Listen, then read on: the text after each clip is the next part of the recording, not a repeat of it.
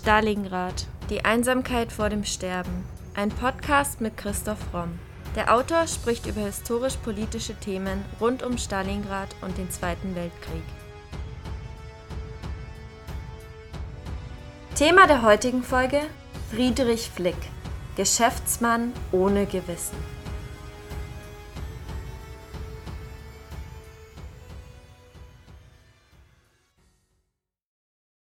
Friedrich Flick, Ehrenbürger Kreuztals, Kriegsverbrecher, in Nürnberg zu sieben Jahren Haft verurteilt, weil in seinen Rüstungsbetrieben im Zweiten Weltkrieg tausende Zwangsarbeiter starben.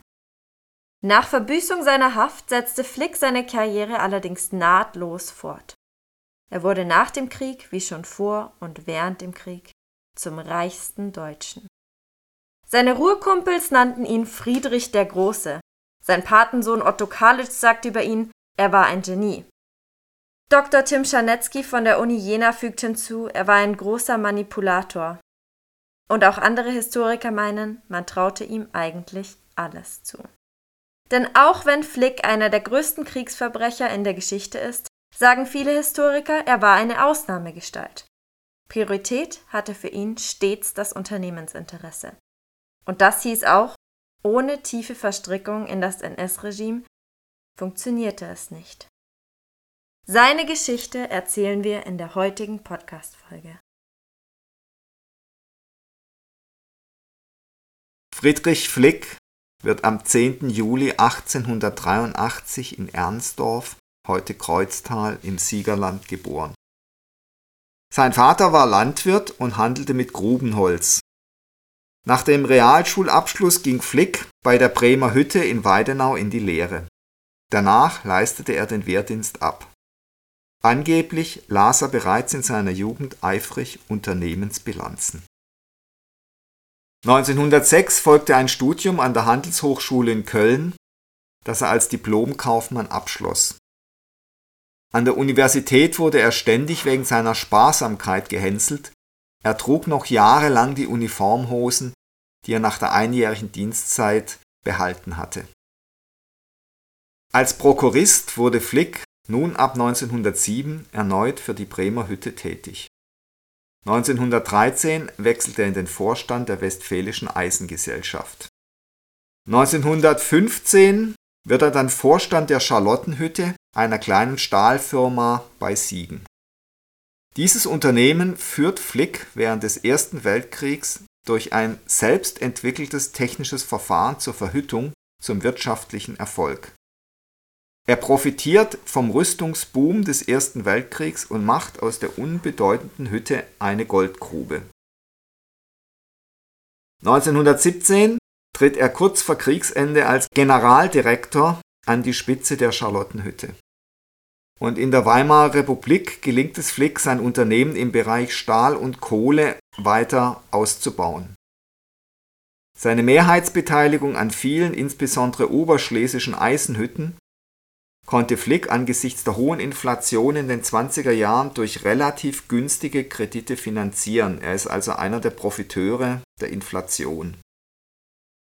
Und er ist eigentlich der typische Aufsteiger, der aus kleinen Verhältnissen kommt und es mit maßlosem Ehrgeiz und auch Skrupellosigkeit weit bringen will. Derjenige, der mit Flick am besten zurechtkommt, ist sein 15 Jahre jüngerer Vetter Konrad Kalitsch. Dessen Sohn sagt mal über das Verhältnis der beiden, für meinen Vater war Flick beinahe der liebe Gott. 1923 Flick ist 40 Jahre alt, verlegt er den Firmensitz nach Berlin und in einer Zeit der Inflation und des Niedergangs baut er zielstrebig sein Kerngeschäft im Eisen- und Stahlgewerbe sowie in der Kohlebranche aus. 1929 vereinigt Flick seine Unternehmen in der Mitteldeutschen Stahlwerke AG, für die er den Hauptaktionär und Aufsichtsvorsitzenden stellt. Er bringt die Aktienpakete seiner Unternehmen ein und wird so zum Aktionär des damals größten Konzerns im Deutschen Reich, der vom Spiegel mit Koloss der Ruhrindustrie betitelt wurde. Außerdem erhält er die Mehrheitsbeteiligung an der Gelsenkirchener Bergwerks AG und der Süddeutschen Maxhütte, wodurch er respektive noch viel mehr maßgeblichen Einfluss gewinnt. Ende des Jahrzehnts war Flick einer der mächtigsten deutschen Wirtschaftsführer. Infolge der Weltwirtschaftskrise von 1929 geriet das in zahlreiche Unternehmen verschachtelte Imperium Flicks dann aber in hohe Verschuldung. Es wurde nur durch die Intervention der Reichsregierung unter Heinrich Brüning vor dem Bankrott bewahrt. Damals wie heute galt eben bereits too big to fail und so wurde eben Flick, der neben Krupp der große Stahl- und Kohlekonzern war, vor dem Bankrott bewahrt mit Staatshilfe. In der sogenannten Gelsenberg-Affäre übernahm die Regierung dann 1932 für mehr als das Dreifache des anerkannten Börsenwertes die Aktien der Gelsenkirchener Bergwerks AG und damit auch die Aktienmehrheit. Dieses Aktienpaket, das bei der eigentümlichen Verschachtelung der Ruhrindustrie seinem Besitzer die Schlüsselstellung im Stahltrust sicherte, erlaubte damit dem Deutschen Reich 75 Prozent der Eisenerzeugung und 50 Prozent der Kohleförderung zu kontrollieren. Der Deal mit den überteuerten Aktien löste eine Welle der Empörung aus, auch weil gleichzeitig bekannt wurde, dass Flick großzügig Wahlkampfspenden an die NSDAP, aber auch an die Sozialdemokraten verteilt hatte. Es gab also bereits damals eine Parteispendenaffäre, so wie dann 1984 auch nochmal, in der Flick eine zentrale und unsägliche Rolle spielte.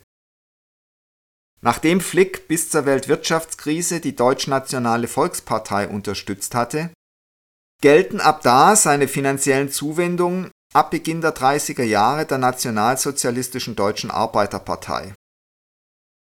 Dieser Partei, der NSDAP, tritt Flick 1937 selbst bei. Er wurde 1933 zusammen mit anderen Wirtschaftsführern von Adolf Hitler zu einem Geheimtreffen eingeladen. Er hatte gute Kontakte zum NS-Politiker Hermann Göring und er wurde später dann Mitglied in Himmlers Freundeskreis Reichsführer SS.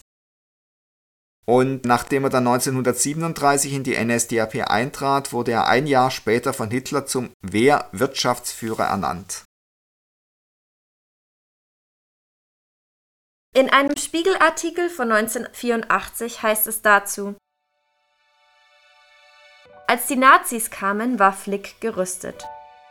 Sein Stellvertreter Otto Steinbrink stand mit den Nazis auf bestem Fuße er spendete im Auftrag seines Chefs Millionen für den Kameraden. Die Spenden für die Nazis summierten sich dann insgesamt auf über 7,5 Millionen Mark. Flick selbst kümmerte sich um den späteren Generalfeldmarschall Hermann Göring. Er war bei Göring, wie dessen engster Mitarbeiter während der Nürnberger Prozesse aussagte, absolut persona grata.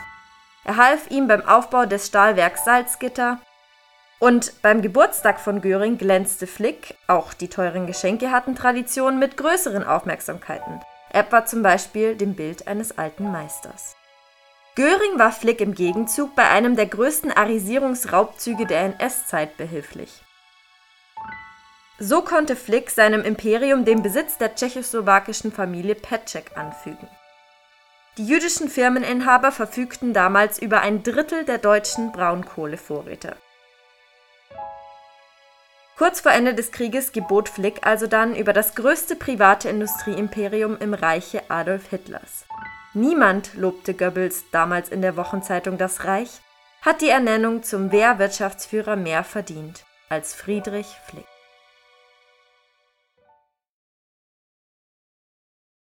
Ab 1933 steigt Flick massiv ins Rüstungsgeschäft ein. Er produziert Panzer, Geschosse, U-Boot-Torpedos und Gewehrläufe. Die Flick AG wächst im Lauf des Zweiten Weltkriegs auf 132 Gesellschaften mit einem Jahresumsatz von 550 Millionen Reichsmark. Flick spendet weiter fleißig an die NSDAP, isst mit Himmler zu Abend und geht mit Göring jagen nicht aus ideologischer Überzeugung, schreiben Historiker im Buch Der Flick-Konzern im Dritten Reich, Priorität hatte für ihn stets das Unternehmensinteresse und das hieß auch ohne tiefe Verstrickung in das NS-Regime ging es nicht ab. Später unterstützte er dann auch die SS finanziell. Im Jahr 1936 profitiert er bei der Reprivatisierung der VST AG, also Vereinigte Stahlwerke AG, erneut von staatlichen Begünstigungen. Als jüdische Unternehmer enteignet werden, kauft er zu Spottpreisen Stahlwerke und Firmen seiner Konkurrenten auf. Die engen Verbindungen zu den Nazi-Größen sichern ihm bevorzugten Zugriff. Seine Juristen arbeiten für das NS-Regime das Arisierungsgesetz aus, das das Vorgehen legalisiert. Es gab im gesamten Bereich der Montanindustrie keinen anderen Konzern, der in ähnlicher Weise durch Arisierung von Unternehmen expandiert hätte wie Flick, schrieben die Verfasser der Biografie. Es sei eindeutig, dass Flick in besonderem Maße von nationalsozialistischem Unrecht profitierte. Je stärker Flick expandierte, umso mehr war der Konzern auf den Einsatz von Zwangsarbeitern angewiesen. Im Kriegsjahr 1944 beschäftigten Flicks Firmen rund 120.000 Menschen, die Zahl der Zwangsarbeiter und KZ-Häftlinge unter ihnen wird auf 40 bis 60.000 geschätzt. Weitere Schätzungen gehen von über 10.000 Opfern aus, die während der Kriegsjahre an Unterernährung starben oder zu Tode geschunden wurden. Im Zug der Arisierung baut Flick 1937 sein Imperium weiter aus und fasst es zur Düsseldorfer Holdinggesellschaft Friedrich Flick KG zusammen. Die nationalsozialistische Expansionspolitik beschert dem Stahlmagnaten überdies im Zuge des Zweiten Weltkriegs die Kontrolle über fast die gesamte europäische Montanindustrie. Während sich der Wert seiner Unternehmen nach Schätzungen vervierfacht und Flick zum reichsten Mann im Naziregime aufsteigt, schuften in seinen Eisenhütten mehr als 60.000 Zwangsarbeiter. Der Waffenstahl für das deutsche Heer kommt noch vor den Kruppwerken aus dem Hause Flick. Flick ist Unternehmer durch und durch. Hier eine kleine Anekdote. Flick saß immer am Schreibtisch und hatte einen oder mehrere Bleistifte und einen Bleistiftanspitzer und dann machte er immer, wenn er zuhörte, die Bleistifte noch spitzer. Da musste man sich dran gewöhnen. Man konnte messen, welche Spannung er hatte, daran, wie er den Bleistift im Spitzer drehte. Das sagte Otto Kalitsch, sein Patensohn, über ihn. Im Jahr 1945 verlor Flick seinen dritten Sohn Rudolf im Zweiten Weltkrieg. Nach Kriegsende setzte sich Flick auf seinen Landsitz in Oberbayern ab wo er im Juni 1945 verhaftet und im ehemaligen Konzentrationslager Dachau interniert wurde. Er unterhielt in dieser Zeit immer noch beste Kontakte zu den Oberen der Nazi-Hierarchie, zu den Ministerien, Militärs und Sonderbeauftragten. Dies brachte ihn auf die Fahndungsliste, die von der Geheimdienstdirektion des US-Hauptquartiers herausgegeben wurde. Im Vorwort dieser Fahndungsliste ist zu lesen, dass die Industriellen nichtsdestoweniger genauso gefährlich wie der deutsche Militarist, der SS-Mann und der Parteiführer der NSDAP waren. Im Falle Flicks haben sie damit mit Sicherheit recht. Im November 1946 konnte die Anklagebehörde mit der Vorbereitung des Falles Nummer 5, so wurde der Flick-Prozess genannt, beginnen. Die Ermittlungen wurden jedoch immer häufiger von den Offizieren der eigenen Armee mit der Bemerkung behindert, es handle sich hier um radikale Aktionen gegen gute Industrielle und Bankiers, die dringend gebraucht würden, nämlich für den neuen antikommunistischen Kurs der USA. Den Richtern und beisitzenden Richtern fehlten Europa- und speziell deutschlandspezifische Kenntnisse, was sich im weiteren Verlauf des Prozesses zum Teil in grotesk anmutenden Informationslücken offenbarte Dr. Rudolf Dix fungierte als Verteidiger von Friedrich Flick, später trat Otto Kranzbühler für ihn in Erscheinung, der eigentlich den Mitangeklagten Odilo Burkhardt vertrat. Im weiteren Verlauf war Flick jedoch mit Dix unzufrieden, dennoch schaffte seine Verteidigung es, ungefähr doppelt so viele Zeugen in den Zeugenstand zu bringen wie die Ankläger. Der Anklagebehörde bereiteten die ehemaligen Zwangsarbeiter Schwierigkeiten, die sicherlich eine Retraumatisierung vor Gericht befürchteten oder im Falle der russischen Zwangsarbeiter nicht vom Sinn der Prozesse überzeugt werden konnten. Den größten Stellenwert für die Verteidigung nahm allerdings die Vernehmung der Angeklagten als Zeugen in eigener Sache oder in Sachen der anderen Angeklagten ein. Die Verteidigung ist ein Konglomerat an Beschwichtigungen, Ausflüchten und selektiven Gedächtnisdefiziten, die Flick und seine Anwälte immer wieder beteuern. An angeblich entlastende Ereignisse konnte man sich dann aber wiederum in allen Einzelheiten erinnern. Oswald Pohl, der für die Verwaltung der KZs zuständig war, gibt an, dass Firmen Zwangsarbeiter anfordern mussten, ansonsten bekamen sie keine. Das heißt also, der Flick-Konzern hat diese Arbeiter angefordert. Flick dagegen behauptet, er habe nichts Böses getan, er hätte zwischen 33 und 45 auch spazieren gehen können und hätte aufgrund seiner Aktiengewinne ebensolchen Profit gemacht. Es geht dann sogar so weit, dass eine Legende seiner Verfolgung konstruiert wird und er versucht, sich in die Nähe der deutschen Widerstandskämpfer zu schieben, was absurd ist. Und er behauptet dann sogar, dass er einen Attentäter des 20. Juli 1944 versteckt habe. Bewiesen werden kann das alles nicht. Besonders grotesk wurde aber dann, als Flick behauptete, dass es nicht viele Menschen in Deutschland gegeben hätte, die den Krieg mehr gehasst hätten als er. Er würde 95 Prozent seines Eigentums hergeben, wenn dieses schreckliche Elend dadurch hätte verhindert werden können. Er habe alles ihm Mögliche getan, um dieses Unglück von Deutschland und der Welt abzuwenden. Also hier muss man sich nochmal in Erinnerung rufen, das sagt der größte Waffenproduzent des Dritten Reiches. Die Arresierung der Petschek-Gruppe wird von Flick als heroischer Akt zur Rettung deren Eigentum in Deutschland dargestellt. Also er behauptet, er habe ihnen eigentlich nur helfen wollen. Und wenn er antisemitische Bemerkungen gemacht hätte, hätte er das nur getan, weil er eben mit den Wölfen hätte heulen müssen, um sein Imperium zu retten. Was ihm am meisten allerdings dann Schwierigkeiten macht in Nürnberg, ist die Verordnung über den Einsatz jüdischen Vermögens. Er hat es nämlich nicht nur entwickeln lassen, sondern es gibt dann eben ein Dokument, wo er das auch persönlich unterschrieben hat. Und er schwingt sich dann zu der Behauptung auf, dass er längst nicht alles gelesen habe, was er damals mit seinen Initialen gekennzeichnet habe. Und dann behauptet er auch noch, dass die Gewerkschaften eigentlich schuld dran gewesen seien, dass Hitler an die Macht kam. Denn die hätten der Masse immer vorgegaukelt, dass man den sozialistischen Himmel haben könne und dadurch seien die Massen eben so unzufrieden gewesen, dass sie dann alle Hitler gewählt hätten. Das ist also schon eine abenteuerliche Darstellung der historischen Vorgänge. Und dann behauptet er immer wieder, er habe alles getan, um die Machtergreifung der Nationalsozialisten und den Ausbruch des Krieges zu verhindern.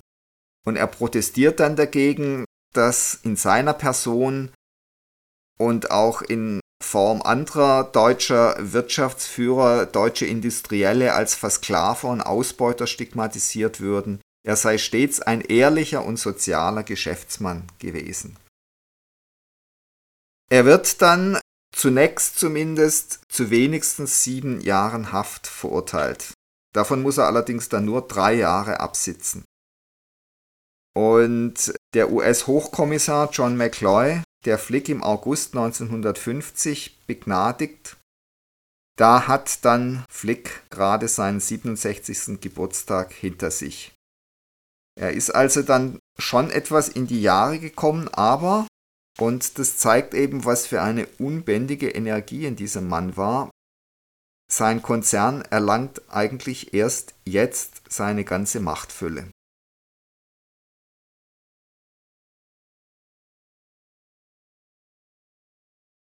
Draußen war inzwischen die Christlich-Demokratische Union entstanden. Auch hier ist Flick bereits bestens repräsentiert. Sein ehemaliger Privatsekretär Robert Tillmanns gehört ebenso zu den Gründungsmitgliedern der CDU wie Odilo, genannt Odi Burkhardt. Tillmanns sollte es bald sogar im Kabinett Konrad Adenauers zum Bundesminister für besondere Aufgaben bringen.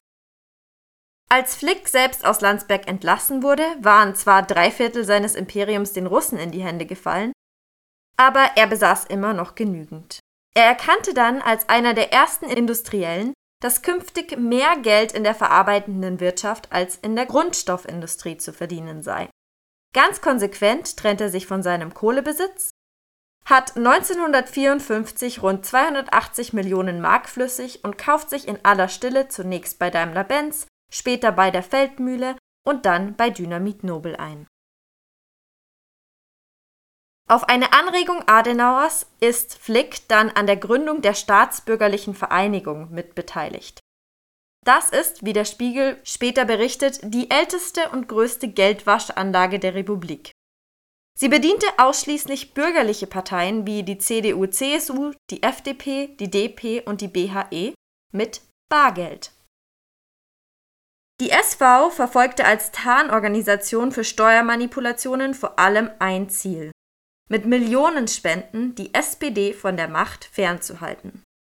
Vor den Wahlen zum Deutschen Bundestag kamen zum Beispiel 78,5 Millionen Mark in die Kassen der Staatsbürgerlichen Vereinigung. Der Spiegel schreibt dazu Kein Wunder, dass die Angelegenheiten des Hauses Flick bald wieder bestens geordnet waren. Zwar drängelten die alliierten Kommissare noch eine Weile auf Liquidation des Flickschen Restreiches, doch die Bundesregierung machte gegen diese Maßnahme Bedenken geltend. Die Bedenken fanden Gehör. Nichts wurde liquidiert. Acht Jahre nachdem Flick aus dem Landsberger Gefängnis entlassen worden war, gratulierte Konrad Adenauer anlässlich Flicks 75. Geburtstag zum großen und staunenswerten Lebenswerk. Flick hatte es im Greisenalter noch einmal geschafft. Wieder war er der reichste Mann im Staate.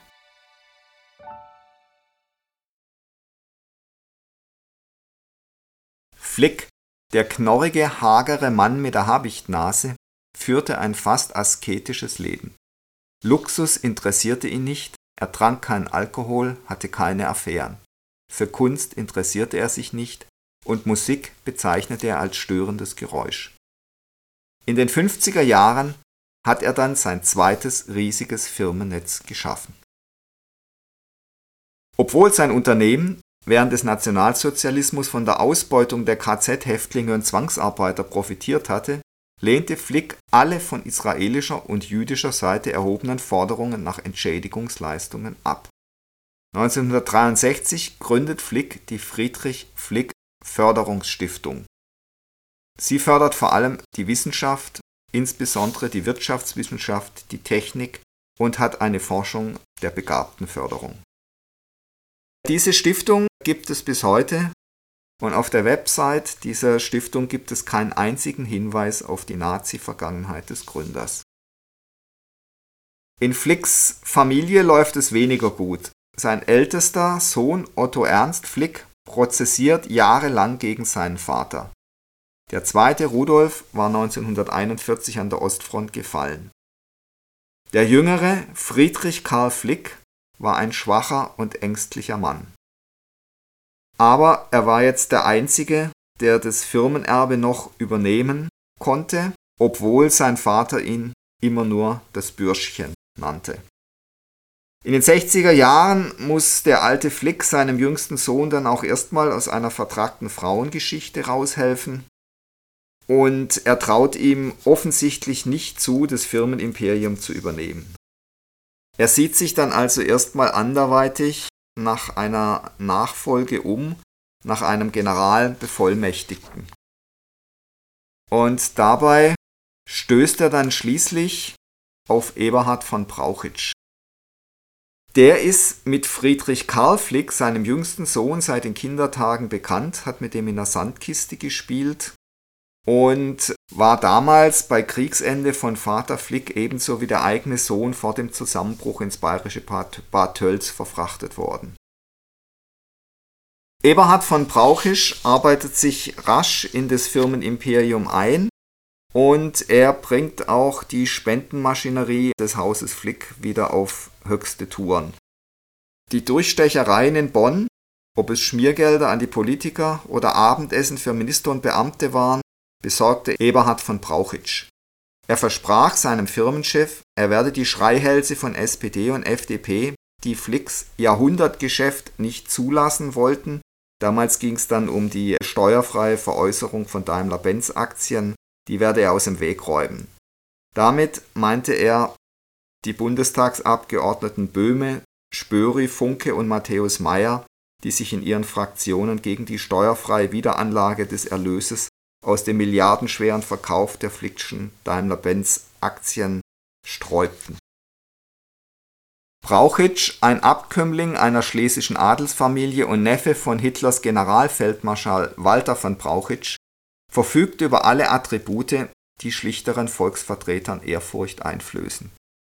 Mit fast zwei Meter Größe und zwei Zentner Gewicht rückt sich Eberhard von Brauchitsch schon in bleibende Erinnerung. Sein erdrückendes Selbstbewusstsein und sein locker lässiger Umgangston vermitteln den Politikern leicht den Eindruck, dass so wohl der Mann von Welt beschaffen sei. Kernige Reden über Pflichtbewusstsein und anständige Gesinnung, über Leistung und den Segen der Marktwirtschaft bringen dem persönlich haftenden geschäftsführenden Gesellschafter des Milliardärs Flick die uneingeschränkten Sympathien der Konservativen ein. Doch in den 70er Jahren regieren die Sozialliberalen und so umfasst die Pflege der Bonner Landschaft, wie von Brauchitsch seine Tätigkeit umschreibt, auch Freie Demokraten und Sozialdemokraten. Geld spielt keine Rolle. Die schwarze Kasse quillt über von jenen Millionen, die von Brauchitsch über die katholische Steiler-Mission dem Staat direkt abgeluchst hat. Doch es fehlt dem Konzernchef und seinen Helfern auch nicht an herkömmlich verdientem Geld. Aus internen Papieren geht hervor, dass die Flickfirmen nach Abzug aller Investitionen im Schnitt jährlich 70 Millionen Mark bei der Düsseldorfer Dachgesellschaft abliefern müssen.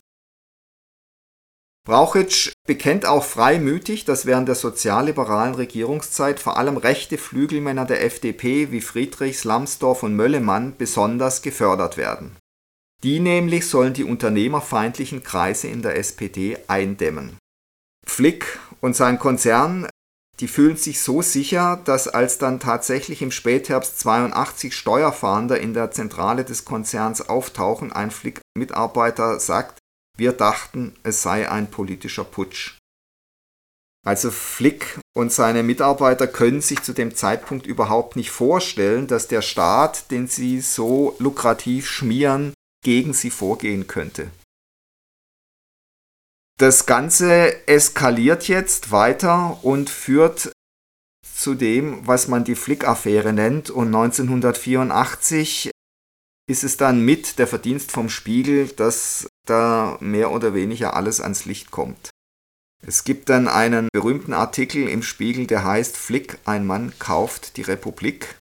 Und es ist dann ein geflügeltes Wort, dass man von einer verflickten Republik redet.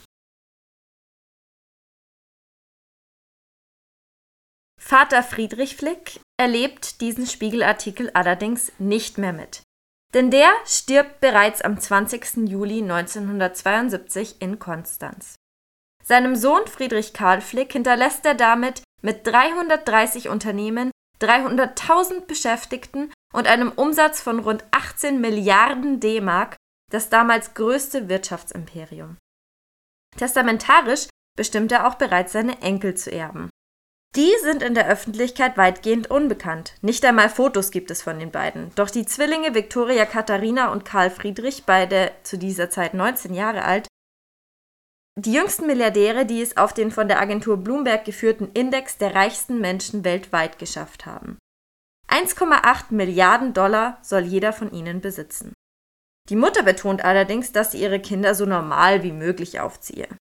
Die Abschottung gegenüber den Medien dürfte aber noch einen anderen Grund haben. Ihr Vermögen entspringt einer skrupellosen Berechnung, die einzigartig in der deutschen Geschichte ist. Der Sohn Friedrich Karl Flick hat nicht den unternehmerischen Weitblick und auch nicht die Entschlossenheit seines Vaters geerbt.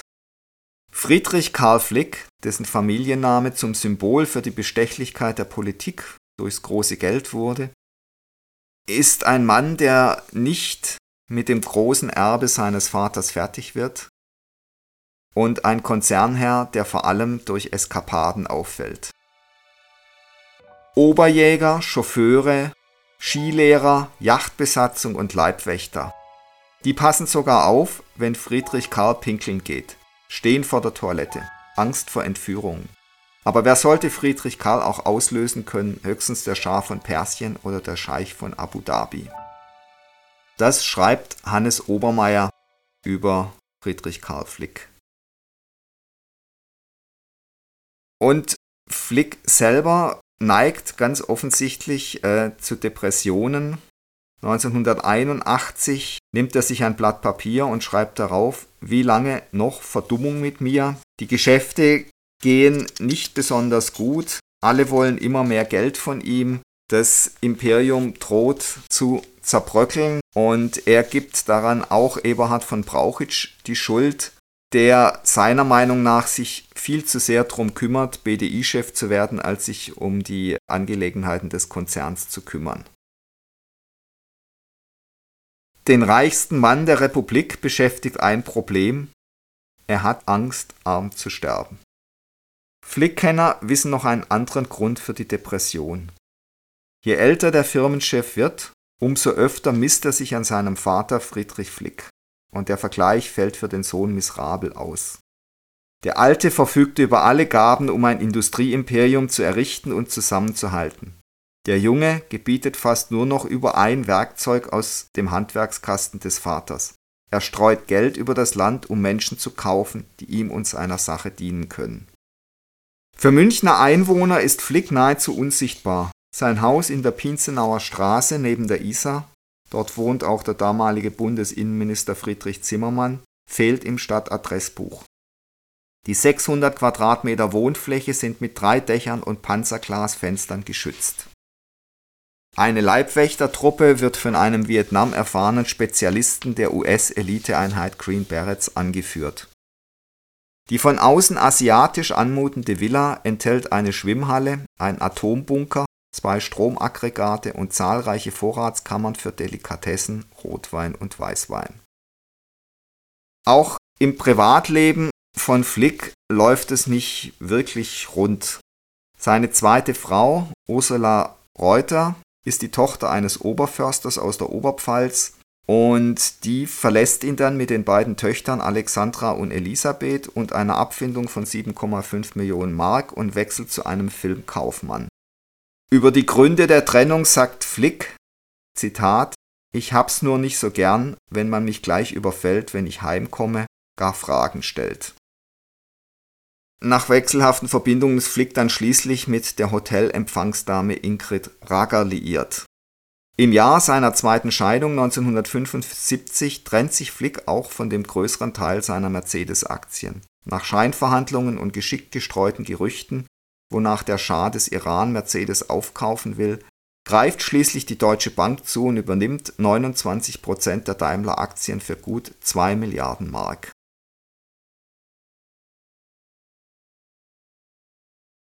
Friedrich Karl Flicks Kinder, die Zwillinge Viktoria Katharina und Karl Friedrich, sind beim Tod ihres Vaters 2006 erst sieben Jahre alt.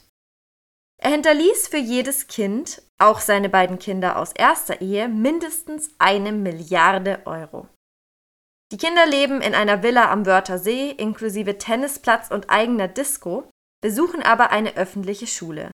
Darauf drängte ihre Mutter Ingrid Flick, die sagte, die Kinder sollen lernen, dass sie nichts Besonderes sind, aber dass der Name Flick verpflichtet.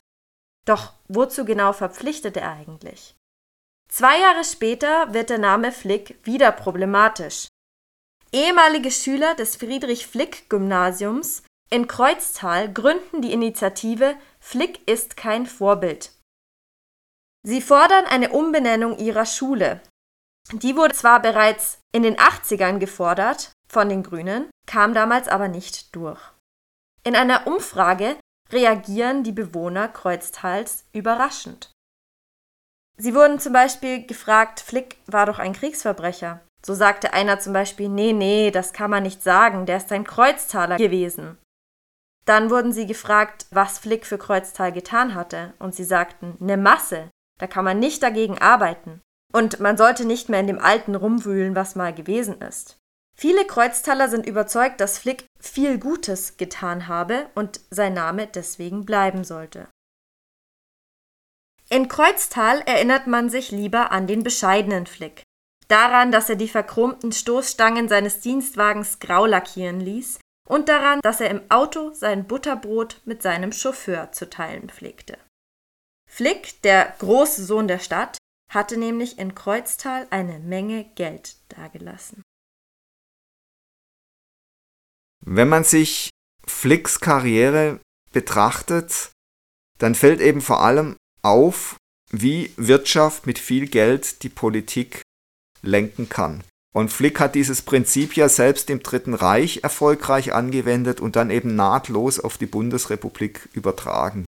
Die Art und Weise, wie Flick und seine Leute Politiker immer wieder bestochen haben, geschmiert haben, politische Prozesse beeinflusst haben, das alles erinnert tatsächlich an das Vorgehen der Mafia. Das kann man nicht anders sagen. Und so muss man sagen, der Flick-Konzern war über Jahrzehnte organisiertes Verbrechen.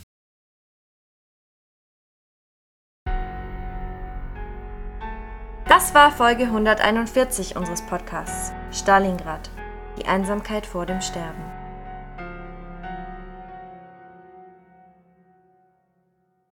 Und jetzt seid ihr dran, liebe Stalingrad Podcast-Fans. Wir freuen uns sehr, dass euch unser Podcast auch nach mittlerweile fast zwei Jahren noch so gut gefällt. Damit es auch so bleibt, wollen wir von euch hören. Themenvorschläge sowie Anmerkungen und Anregungen nehmen wir gern bei primero.primeroverlag.de oder über Instagram bei primero-verlag entgegen. Und wenn ihr euren Lieblingspodcast anderweitig unterstützen wollt, dann schaut doch mal auf unserer Website vorbei und browst unser Bücherangebot. Wenn euch der Historienroman Stalingrad, die Einsamkeit vor dem Sterben gefallen hat, dürft ihr euch im Februar auf einen neuen Premiere-Roman freuen. Die Dystopie Thor, der Gott des Feuers, bringt die grausame Kriegsszenerie des frühen 20. Jahrhunderts in ein futuristisches Deutschland nach dem nuklearen Armageddon. Mehr Infos findet ihr auf unserer Website oder auf unseren Social-Media-Kanälen. Außerdem freuen wir uns natürlich immer über kleine Spenden via PayPal. Den Link dazu findet ihr in der Podcast-Beschreibung und auf unserer Website. Aber in jedem Fall vielen Dank, dass ihr so treu und interessiert unseren Stalingrad-Podcast hört. Wir hoffen, ihr bleibt uns noch über viele weitere Folgen erhalten.